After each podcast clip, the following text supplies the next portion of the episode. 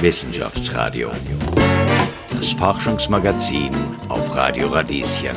Willkommen im Wissenschaftsradio. Mein Name ist Michelle Mehle. Ille Gebeshuber ist 30 Jahre alt und frisch gebackene Doktorin der technischen Wissenschaften, als ihre Haustiere ihren Forschungsgegenstand fressen. Linksdrehende Wiener Unterwasserschnecken sollte man nicht in ein Aquarium mit Kieselalgen stecken.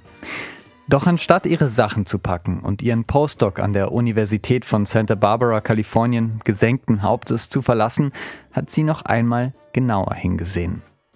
Ein paar Kieselalgen haben ihre Haustiere überlebt. Und die haben sich besser für weitere Forschung geeignet als alle davor. Es ist seitdem Gebeshubers Motto, dass sich aus jeder noch so aussichtslosen Situation etwas gewinnen lässt. Allerdings machen es Impactpunkte, Publikationsdruck und Platzmangel an Universitäten schwer, zufällige Entdeckungen zu machen oder gar ein großes Risiko einzugehen. Wir wollen heute darüber im Wissenschaftsradio sprechen. Wo können wir, wo müssen wir Risiko in der Wissenschaft eingehen? Wie viel besser könnte die Welt dann aussehen? Und wo darf man trotz allem nicht scheitern? Darüber spreche ich heute mit Simulationsforscher Niki Popper, Physikerin Ille Gebeshuber und Init-CEO Irene Fielka. Mein erster Gast ist die Physikerin Ille Gebeshuber mit ihren linksdrehenden Wiener Unterwasserschnecken. Wir begrüßen sie gleich nach The Clash und I Fought the Law. Wissenschaftsradio, das Forschungsmagazin der FH Wien der WKW. Willkommen im Wissenschaftsradio und hallo Ille Gebeshuber. Grüß Gott. Sie sind Professorin für technische Physik an der TU Wien, ähm, aber Ihr Forschungsinteresse führt Sie regelmäßig in die Chemie, Biologie, Medizin, Mathematik. Was machen Sie ganz genau? Vielleicht können Sie es kurz beschreiben. Ja, also mein Forschungsgebiet heißt äh, Bionik. Ich beschäftige mich mit dem Lernen von der belebten Natur für die Technik. Ähm, sie beraten Behörden, Universitäten, Forschungseinrichtungen, öffentliche Institutionen, haben anerkannte Preise gewonnen. Aber heute geht es nicht um ihre Erfolge, sondern ums Scheitern. Wieso finden Sie es spannend, darüber zu sprechen? Ja, ich finde, das Scheitern gehört zum Leben dazu, wie der Erfolg auch. Und ich finde, das Scheitern ist in manchen Fällen vielleicht sogar wichtiger als der Erfolg für das persönliche Wachstum. Ja. Wo ist das bei Ihnen gewesen? Also Vielleicht erzählen Sie uns ein, zwei Geschichten. Wo sind Sie gescheitert und daran gewachsen? Ja, also ich kann Ihnen gerne ein paar Geschichten aus meinem langen Wissenschaftlerinnenleben erzählen. Das erste, da war ich noch ganz jung, da war ich frisch gebackene Doktorin der technischen Wissenschaften und bin eben nach Kalifornien gefahren, um meinen Postdoc anzutreten in Santa Barbara bei Professor Paul Hansma. Ich war das erste Mal so weit weg von daheim für so lange Zeit und wollte halt nicht alleine die weite Reise antreten und habe meine Haustiere mitgenommen, linksdrehende Wiener Unterwasserschnecken aus der Lobau mit diesen Schnecken bin ich dann in Kalifornien angekommen, bin auf die Uni gefahren, war ganz hingerissen und begeistert, was es dort alles gibt und habe auf meinem Schreibtisch ein großes Aquarium gefunden, in dem Kieselalgen gelebt haben. Kieselalgen sind glasmachende Algen und diese Algen hätte ich halt untersuchen sollen oder das war meine Aufgabe, diese Algen zu untersuchen mit einem Rasterkraftmikroskop. Jetzt war auf dem Schreibtisch wenig Platz, zusätzlich für meine Wiener Unterwasserschnecken.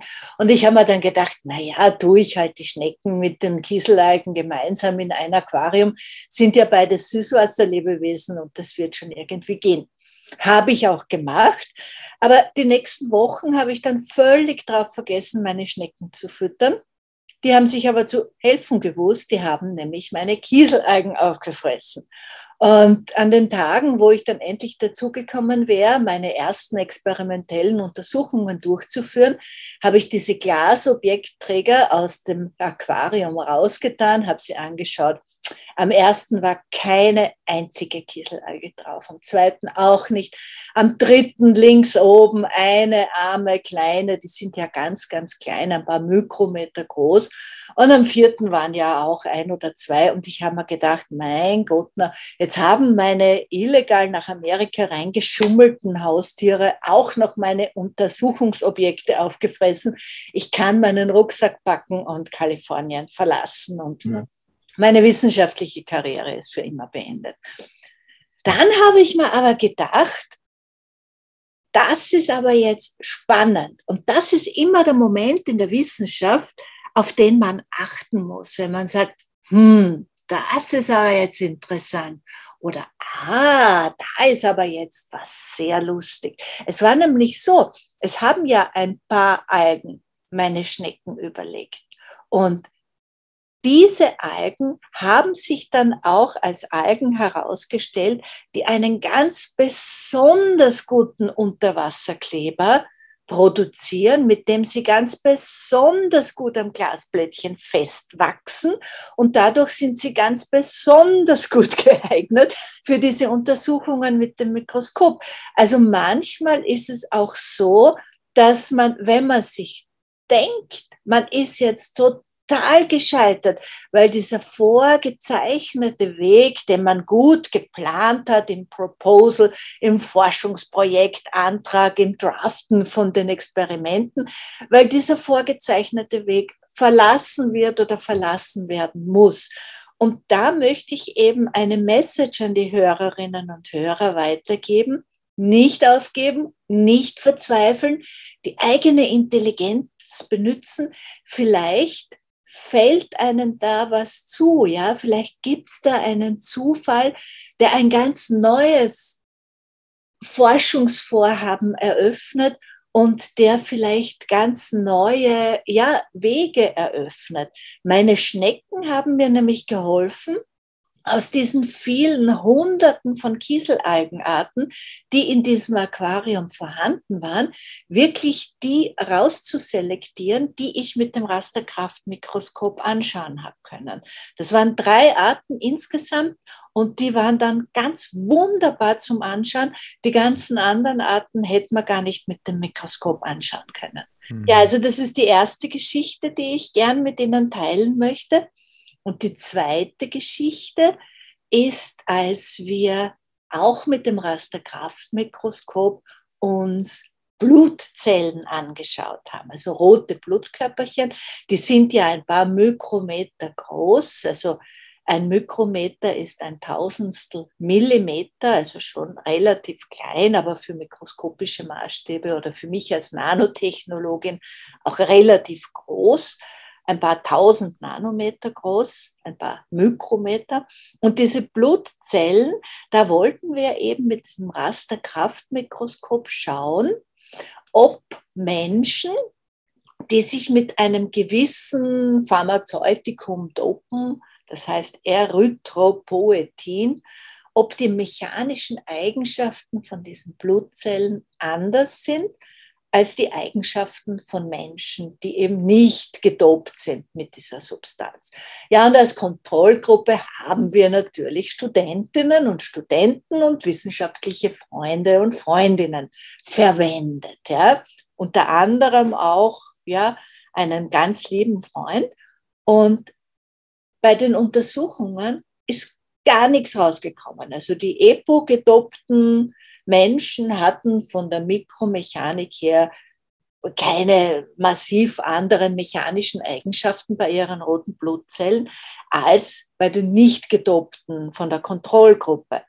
Allerdings hatten wir einen Ausreißer. Und dieser Ausreißer war eben dieser liebe Freund von der Kontrollgruppe, der hatte nämlich um Größenordnung kleinere Härte von seinen roten Blutkörperchen. Und dann haben wir gesagt, ui, vielleicht ist da irgendwas, er soll ins, ins Krankenhaus gehen und sich untersuchen lassen. Und siehe da, sie haben eine seltene Form der Diabetes festgestellt bei ihm. Und zwar sehr viel früher als man es durch konventionelle, ja, vielleicht äh, Untersuchungen nachweisen hätte können. Moral von der Geschichte ist, manchmal scheitert man, äh, manchmal hat man Ausreißer, die man am liebsten wegschmeißen möchte, weil man braucht in der Kontrollgruppe keinen Ausreißer, der um eine Größenordnung weichere Blutzellen hat. Daran ist man eigentlich gar nicht interessiert, wenn man die Untersuchung durchführt. Aber manchmal kann das auch ja, Wege eröffnen, an die man im Vorhinein gar nicht gedacht hätte. Hm. Das sind zwei wunderschöne Geschichten. Ähm, meine Frage gleich, kann man aus einem Scheitern oder seinem Verlust immer einen Gewinn machen? Nein, kann man natürlich nicht. Aber man kann immer versuchen, das halbleere Glas als halb voll zu sehen und einfach zu lernen für eine bessere eigene wissenschaftliche oder persönliche Zukunft. Man kann auch lernen, dass man nicht immer Erfolg hat, dass man nicht immer Erfolg haben muss, ich meine, ein Forschungsprojekt ist ja ein Projekt. Das heißt, es ist inhärent risikobehaftet. Es muss nicht immer ein Nobelpreiswürdiges Resultat rauskommen. Selbst wenn man mit Millionen Euros gefördert ist. Manchmal scheitert man. Manchmal lernt man nur ein bisschen und manchmal stupst man sich auch nur seinen ja, wissenschaftlichen Stolz ein bisschen zurecht. Und ich finde, das ist alles okay und alles akzeptabel und annehmbar und gehört dazu zum Leben als Wissenschaftler und Wissenschaftlerin. Auch zum Studentenleben, ja. Ob man, ob man jetzt äh, an einer Dissertation schreibt oder an einer Diplomarbeit, es sind immer wieder Aspekte dabei, wo es eben nicht so gut weitergeht. Aber die gehören dazu zum Leben, wie alles andere auch. Ja, meine Frage ist auch ein bisschen, wie viel Platz quasi strukturell für dieses Scheitern überhaupt ist. Mitte Juni, da haben sich einige hundert junge WissenschaftlerInnen unter dem Hashtag Ich bin Hanna zu prekären Arbeitsbedingungen in der Wissenschaft geäußert, auf Twitter vor allem. Und meine Frage ist, darf man denn überhaupt scheitern? Der Erfolgsdruck ist relativ groß in der Wissenschaft. Darf man sagen, oh, ich habe tausend Wege versucht, wie es nicht funktioniert? Und das ist auch eine Erkenntnis. Ja, ich denke, wenn man die vorgezeichneten Wege geht, wenn man die 0815-Forschungen beschreibt, hat man natürlich Ergebnisse. Aber die großen, die richtigen, die überraschenden, die wirklich wichtigen, die kommen sehr oft nicht auf vorgezeichneten Wegen zustande. Also ich denke, man muss immer Raum lassen fürs Scheitern, weil dieser Raum für Scheitern ist gleichzeitig auch der Raum, wo Neues, Unbekanntes wachsen kann, Unerwartetes wachsen kann. Also ich denke, gerade wenn man mit so intelligenten Menschen arbeitet, ja, die in der Forschung arbeiten, die nachdenken, was sie machen, wie sie es machen, denen muss man einfach Raum geben, weil wir sonst einfach nicht weiterkommen. Wir kommen dann graduell, Fahrt weiter, kleine Schrittchen für kleine Schrittchen, aber die wollen wir eigentlich nicht immer. Wir wollen leapfroggen, wir wollen einen großen Sprung machen, wir wollen die Nobelpreiswürdige Entdeckung machen und wenigstens auch den jungen Menschen die Möglichkeit dafür geben und sie nicht einsperren in vorgezeichnete Tretmüllenaktivitäten. Hm. Wie ist es denn bei Ihnen im Institut für Physik? Als Professorin schreiben Sie bestimmt auch Anträge für externe Finanzierungen. Äh, da geht es auch darum, ob ein Projekt zustande kommt oder nicht. Ähm, wie sehr ist das auch die Möglichkeit für Studierende beispielsweise bei Ihnen? Machen Sie manche Dinge, damit die mehr scheitern dürfen als sonst? Ja, also ich versuche da wirklich aktiv Raum zu geben, aktiv Raum zu lassen und weil ich eben daran glaube, dass die Leute, die kommen, besonders Physiker, Physikerinnen, technische Physik studiert man ja eh nur, wenn man mathematisch begabt ist und experimentelles gutes Händchen hat, äh, dass diese Leute ein riesengroßes Potenzial haben. Und ich denke, dieses Potenzial ist wirklich verschwendet, wenn man ihnen nicht die Möglichkeit gibt, neue Wege zu beschreiten und auch aufzumachen, neue Türen aufzumachen. Und in meiner Arbeit ist das aktiv mit drinnen. Es ist natürlich einer der vielen Punkte, die wichtig sind, aber es ist ein sehr wichtiger und immer vorhandener Punkt. Ja. Müsste das mehr sein in der Wissenschaft? Kann das überhaupt mehr sein in der Art und Weise, wie Wissenschaft heute 0815 betrieben wird oder in generell? Sagen wir mal so, es sollte mehr sein. Mhm. Es ist derzeit vielleicht manchmal etwas schwierig, aber ich denke, es sollte mehr sein. Es sollte mehr Möglichkeit für ja, Extremereignisse gegeben sein, weil dann natürlich auch was extrem Positives und Schönes auch rauskommen kann. Mhm. Und auf die Leute vertrauen, wissen Sie, auf die Leute, nicht auf vorgezeichnete Wege vertrauen, sondern den einzelnen Menschen was zuzutrauen. Das ist eben das Schöne. Das gibt ihnen auch das Selbstbewusstsein, unbekannte Wege zu beschreiten. Welche Frage möchten Sie denn noch stellen oder stellen Sie in Ihrer Forschung, wo Sie, ja, wo das Potenzial zu scheitern groß ist, wo das Risiko hoch ist? Naja, für mich ist immer interessant die Frage, was ist Leben? Ja? Und die Frage, ob wir ob wir diese Frage jemals beantworten können, weiß ich nicht. Vielleicht ist es auch irrelevant, weil am Weg der Beantwortung dieser Frage kommt man auf viele schöne Erkenntnisse drauf. Und das ist ja eigentlich das, was wichtig ist. Ein inspirierender Talk möge ähm, ja viele Menschen erreichen. Vielen Dank, Professorin Ille Gebeshuber von der TU Wien. Vielen Dank. Wissenschaftsradio. Forschung einfach erklärt. Präsentiert von der Fachhochschule Wien der WKW. Auf Radio Radieschen. Willkommen im Wissenschaftsradio und hallo Simulationsforscher Niki Popper. Hallo, herzlichen Dank für die Einladung. Ja, sehr gern. Sie forschen an der Technischen Universität Wien zu Systemen, wie es sie in unserer Gesellschaft hundertfach gibt, das Banksystem, Gesundheitssystem, das Arbeitssystem, um nur einige zu nennen. Äh, sie interessiert vor allem das Gesundheitssystem, wie das verändert werden kann und welche Faktoren da eine Rolle spielen. Können Sie vielleicht einmal kurz beschreiben, was Sie da tun?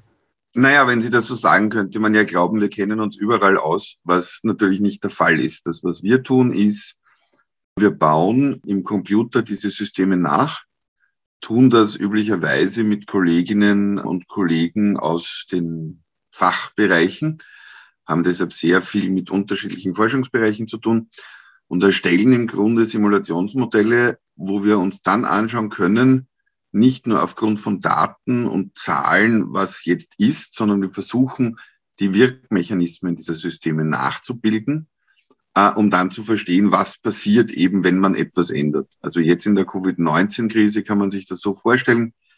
Wir haben eine virtuelle Bevölkerung, die setzen wir in ganz vielen Projekten und Bereichen ein. Und ähm, da ist es eben nicht nur so, dass wir die Kurve nachvollziehen können, was, wie viele Menschen sind jetzt infiziert, sondern wir lassen diese neun Millionen virtuellen Österreicherinnen die Epidemie jede Woche neu von Anfang an durchleben. Äh, äh, und können uns dann anschauen, was passiert, wenn man impft, was passiert, wenn man testet, was passiert, äh, wenn man unterschiedliche Dinge tut. Ja. Äh, Sie sind 47 Jahre, habe ich gegoogelt, und ähm, haben mit 14, 15 Jahren beschlossen, ähm, ich will verstehen, wie diese Systeme funktionieren. Das weiß ich von einem Interview, da haben Sie das äh, erzählt. Jetzt wird man ein Wissenschaftler nicht von einem Tag auf den anderen. Wie war das denn bei Ihnen?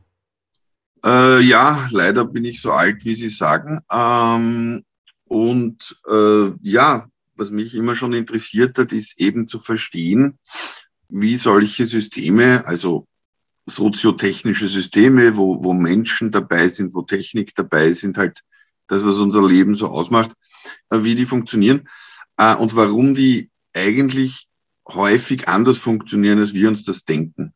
Und das haben wir jetzt bei Covid-19 auch gesehen so im täglichen Leben haben wir oft den Eindruck, dass die Welt linear ist und dass sich sozusagen Dinge so entwickeln, wie wir uns das vorstellen.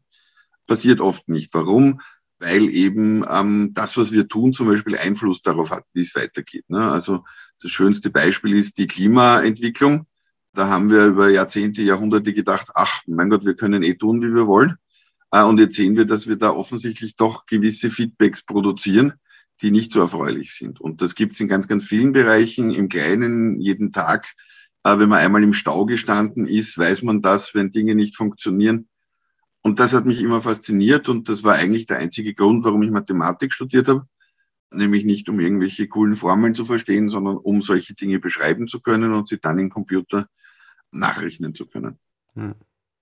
Wir sprechen ja heute in der Sendung übers Scheitern und dann interessiert mich das natürlich. Wie war das bei Ihnen auf dem Weg? Jetzt kann man sagen, sind Sie ein Experte auf Ihrem Gebiet und äh, allein durch die Covid-Krise und durch Ihre Simulationen weit bekannt auch in Österreich. Aber wo ist das, was man vielleicht oft nicht sieht auf dem Weg? Wo sind Sie vielleicht einmal richtig gescheitert?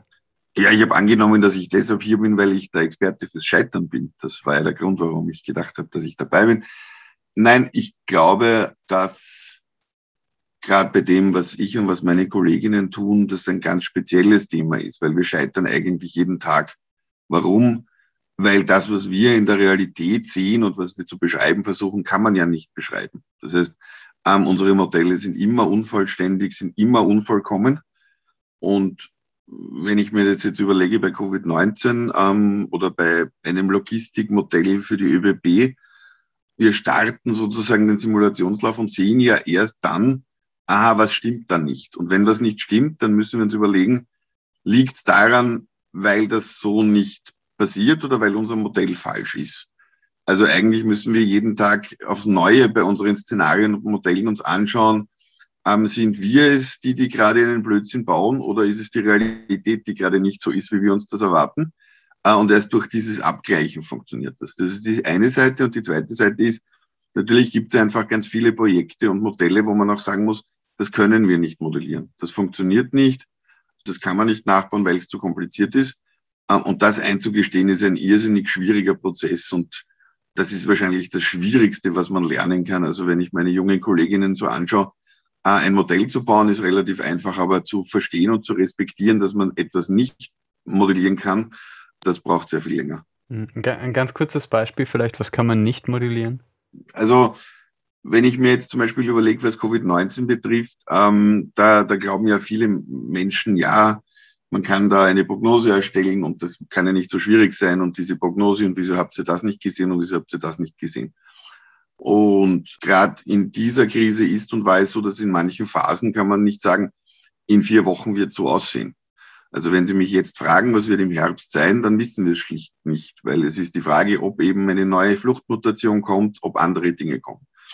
Was wir allerdings sehr gut können, ist zu verstehen, wenn man gewisse Maßnahmen setzt oder nicht setzt, wenn man gewisse Strategien verfolgt oder nicht verfolgt, dann können wir sehr gut qualitativ einschätzen. Also dann können wir sagen, so wird es gut gehen, so wird ziemlich sicher nicht gut gehen. Aber eben die Konsequenz zu haben, Menschen auf das hundertste Mal nachfragen, zu sagen, nein, wir können es nicht prognostizieren, wie es in vier Wochen ist, das ist sozusagen ein bisschen anstrengend. Und da kann ich mich erinnern, in einer Diskussion, da ging es um Influenza, ist einmal ein Mediziner aufgestanden und hat gesagt, naja, Herr Popper, wenn Sie so coole Modelle haben, dann können Sie mir doch sagen, wie viel wir am 15. März nächsten Jahres Influenza-Kranke haben. Und dann habe ich gesagt, naja, nein, weil habe ich offensichtlich nicht gut genug erklärt, was wir können. Wir können sagen, wie gut funktioniert eine Strategie, aber wir können nicht äh, in die Glaskugel schauen und die Zukunft vorhersagen. Und das ist in ganz vielen Projekten die Herausforderung. Hm. Ähm, meine Frage auch in dieser Sendung ist, wie viel Platz ist denn fürs Scheitern? Und das ist bei Ihnen ja besonders spannend. Also aufgrund Ihrer Simulationen wurde entschieden, ob aufgemacht wird oder wieder geschlossen wird. Und da ist Scheitern ja ganz schwierig, wenn so viel ähm, davon abhängt. Ist da Platz? Ist, darf das überhaupt sein? Ähm, ja, das ist eine heikle Frage. Ähm, die würde ich so beantworten, dass ich sagen würde, wir sind ja schon davor sehr viele Jahre gescheitert. Also das heißt, ähm, man muss sich schon überlegen, bei einem Projekt, wenn man es angeht, zwei unterschiedliche Dinge. Das eine ist im Sinne der Forschung, wenn man ein Forschungsprojekt angeht, da ist Scheitern fast die Grundvoraussetzung. Also wenn ich ein wirklich neues Projekt angehe mit Kolleginnen aus einer Fachdisziplin, die ich nicht kenne, dann werden wir ganz oft auf die Nase fallen. Ja. Und wenn wir das nicht tun, also wenn ein Modell beim ersten Mal funktioniert von einer komplizierten Sache, ja, dann bin ich sehr, sehr skeptisch.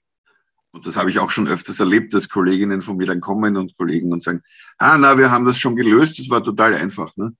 Und dann sage ich, puh, das ist jetzt irgendwie entgegen meiner Lebenserfahrung, dass das so schnell und so einfach geht, das ist irgendwie, puh, glaube ich nicht. Ja, manchmal stimmt's, aber häufig ist dann sozusagen meine Erfahrung durchaus auch richtig, dass man noch Dinge verbessern kann. Ein sehr viel ernsterer Aspekt ist, also ernster, Wissenschaft ist auch immer ernst, aber bei Covid-19 ist es so, dass wir ähm, 15 Jahre lang auf die Nase gefallen sind. Äh, und ich glaube, das ist der große Unterschied. Das heißt, das werde ich auch immer wieder gefragt, ja, wie kommen Sie denn dazu, als Mathematiker den Schlapfen aufzureißen? Und dann sage ich, naja, also der Punkt ist, wir, wir modellieren halt seit 15 Jahren Interventionen im Gesundheitssystem. Wir beraten Einrichtungen wie das INIT, wie den Health ähm, Hub Vienna. Da helfen wir als Mentoren ähm, Unternehmen zu evaluieren, denen zu sagen, wie funktioniert eure Intervention, eure Therapie, eure E-Health-Applikation. Und wir bauen unser Populationsmodell ähm, seit mehr als zehn Jahren, äh, wo wir eben die Wirkmechanismen auch auf der Bevölkerung für Österreich, für, für Norwegen, für andere Länder uns anschauen. Also bei dem Projekt ist Scheitern nicht so gut. Da ist es aber so, dass wir eben einen Vorsprung hatten von vielen, vielen Jahren, wo wir schon auf die Nase gefallen sind. Und abschließend, nein, da darf und sollte man nicht scheitern. Und ich glaube auch, dass natürlich macht man Fehler jeden Tag, äh, wenn man aufsteht in der Früh.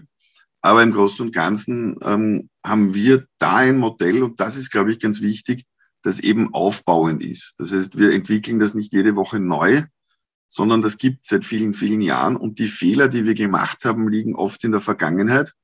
Und die Fehler werden immer kleiner. Ja, also das heißt, die Kurskorrektur muss immer weniger werden. Und das ist ein cooles Simulationsmodell in meinen Augen, ähm, weil wir sozusagen noch immer Fehler machen, aber die werden immer kleiner und wir können jede Woche besser werden. Ähm, und das ist extrem befriedigend, dass man sozusagen ein Modell hat, wo man sagt, okay, das ist jetzt schon so weit entwickelt, immer noch nicht alles richtig, aber es wird eigentlich immer stabiler und immer besser. Hm. Ja. Jetzt haben wir ähm, zu dem Thema kurz geschrieben, auch per E-Mail. Ich habe Sie ja angefragt und da haben Sie gesagt, ja, das finden Sie spannend, weil Sie auch Ihren DoktorandInnen immer empfehlen, die Fehler, die Sie gemacht haben, mit in die Arbeit einzubeziehen. Also quasi das wirklich transparent zu machen, wo hat man sich geirrt. Wie ist denn da, also wie viel Platz ist denn in der Wissenschaft für so etwas? Also kleine Fehler, die quasi auf dem Weg zum Erfolg äh, helfen oder ein bisschen das darzustellen, ist das möglich, aber, aber größere Fehler nicht? Oder wie ist das aus Ihrer Sicht?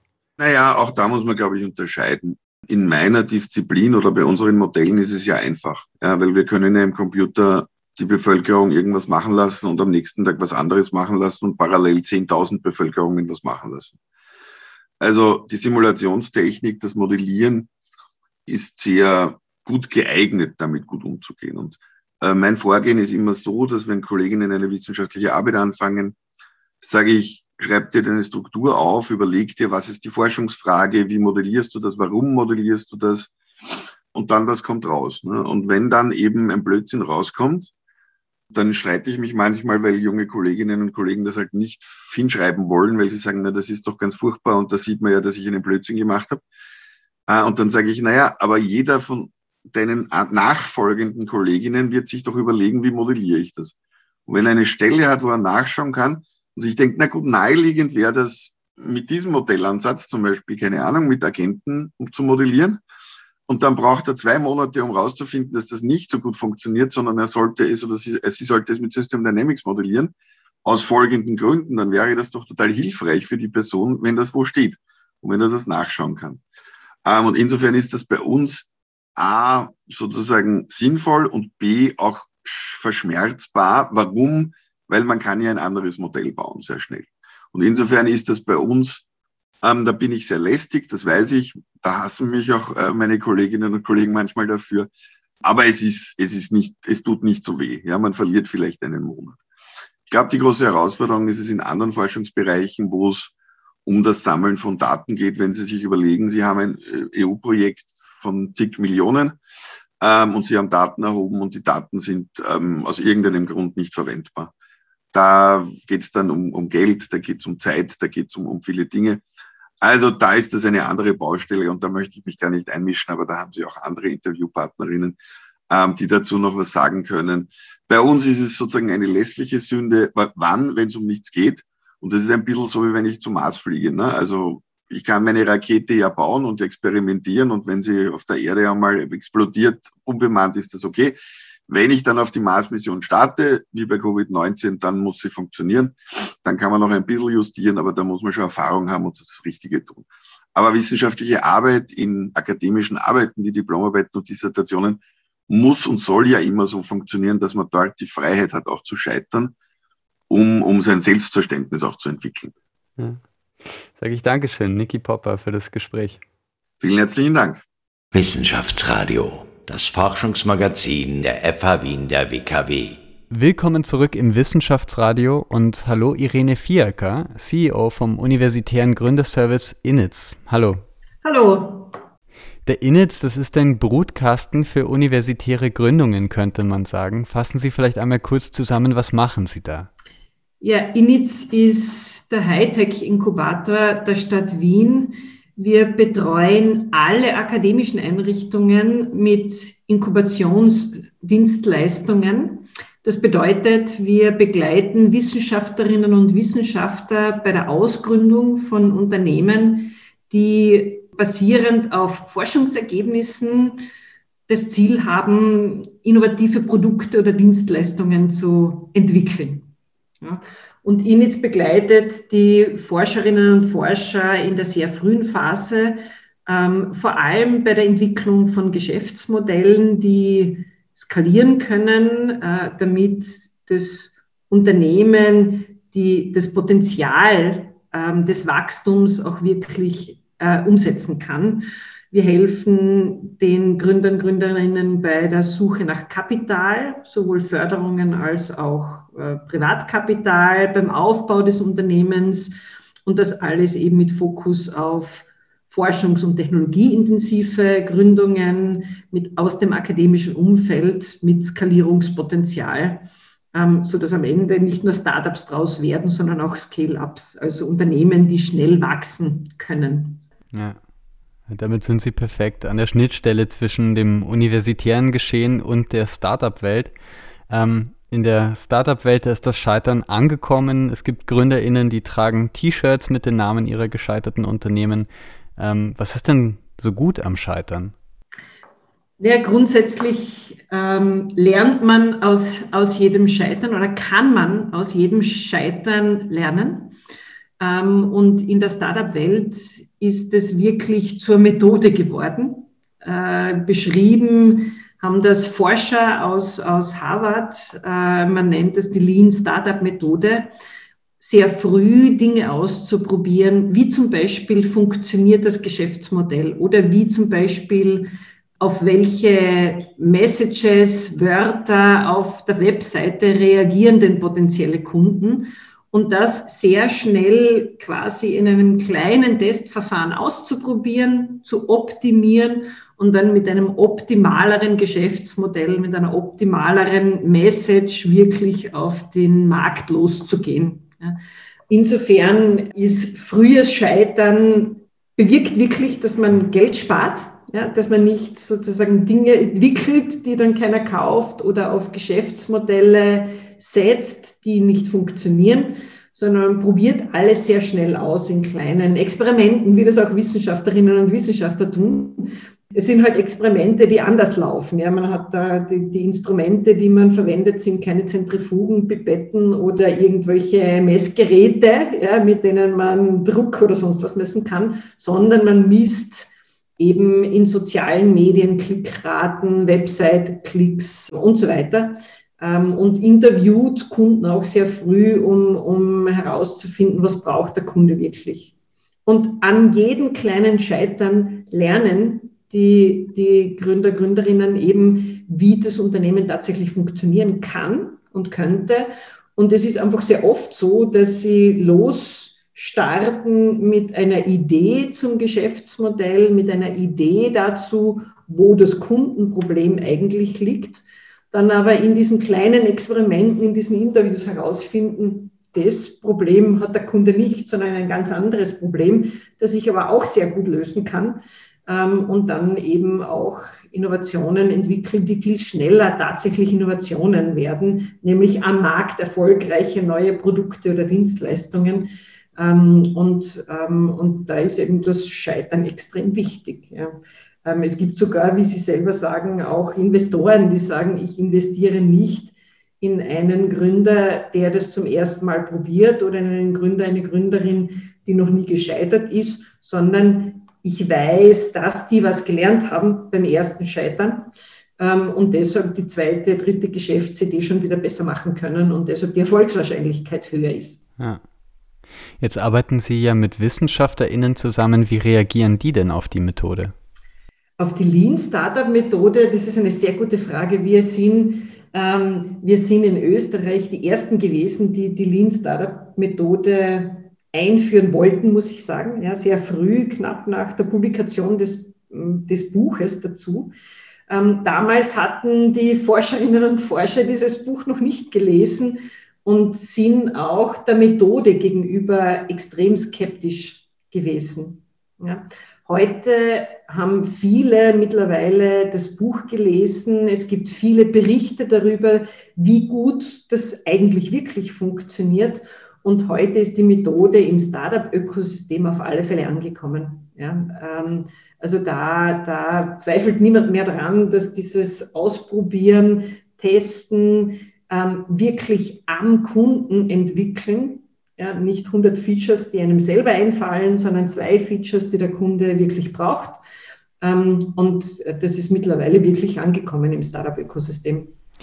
In der Wissenschaft vielleicht noch nicht so. Auf meine Anfrage zu dieser Sendung haben die wenigsten Universitäten jemanden finden können, zumindest, ähm, der mit mir spricht. Woran kann das liegen?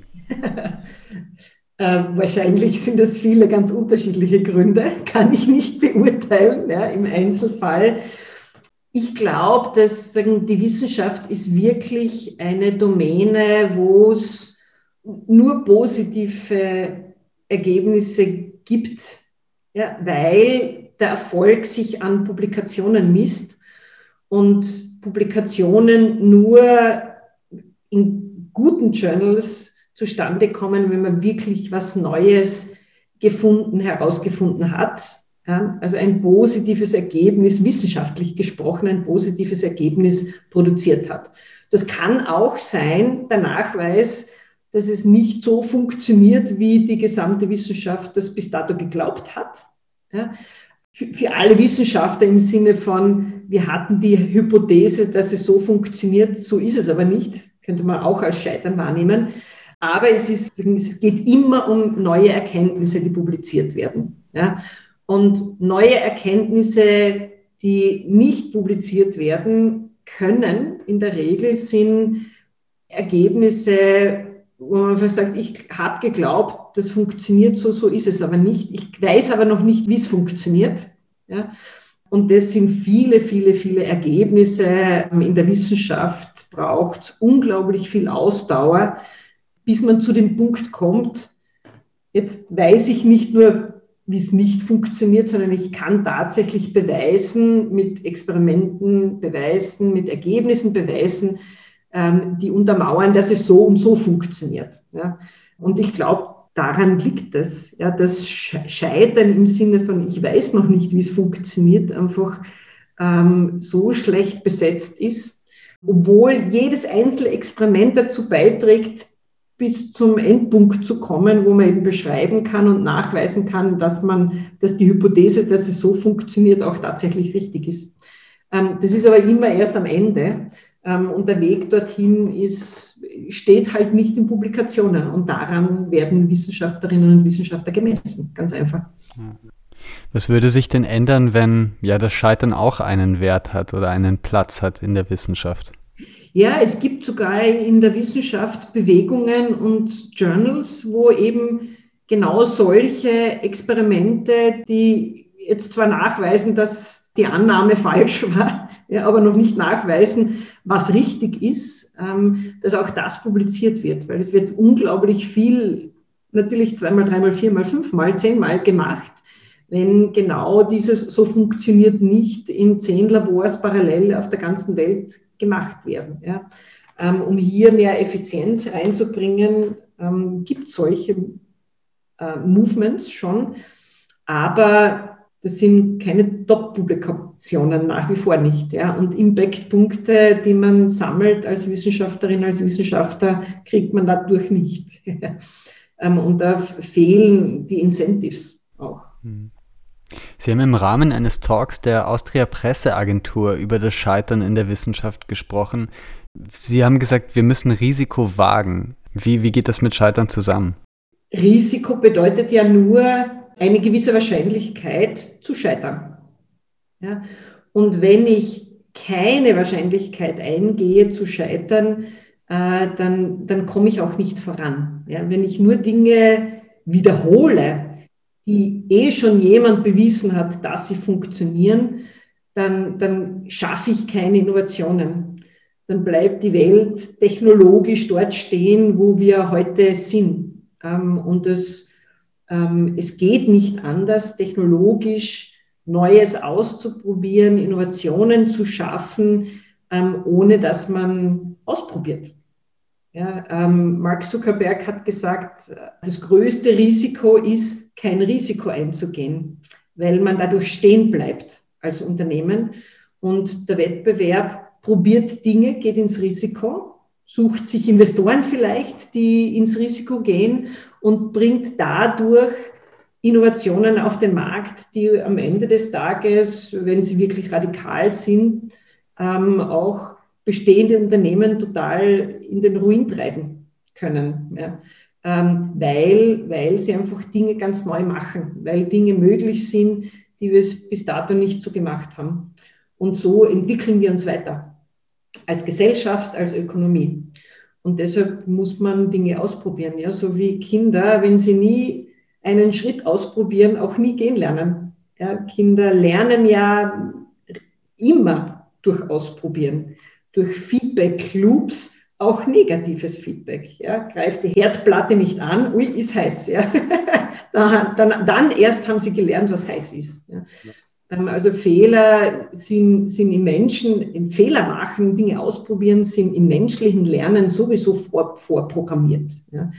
Ähm, wir haben es nur irgendwie äh, schlecht besetzt, dieses Scheitern als Gesellschaft. Ähm, und glaube ich, damit umzugehen, wäre wär, ähm, wäre unglaublich wichtig. Ja, weil wir, wenn wir gut damit umgehen und aus jedem Fehler tatsächlich das, was das Positive ist, nämlich das Learning mitnehmen, ähm, dann glaube ich, könnten wir uns unglaublich schnell entwickeln.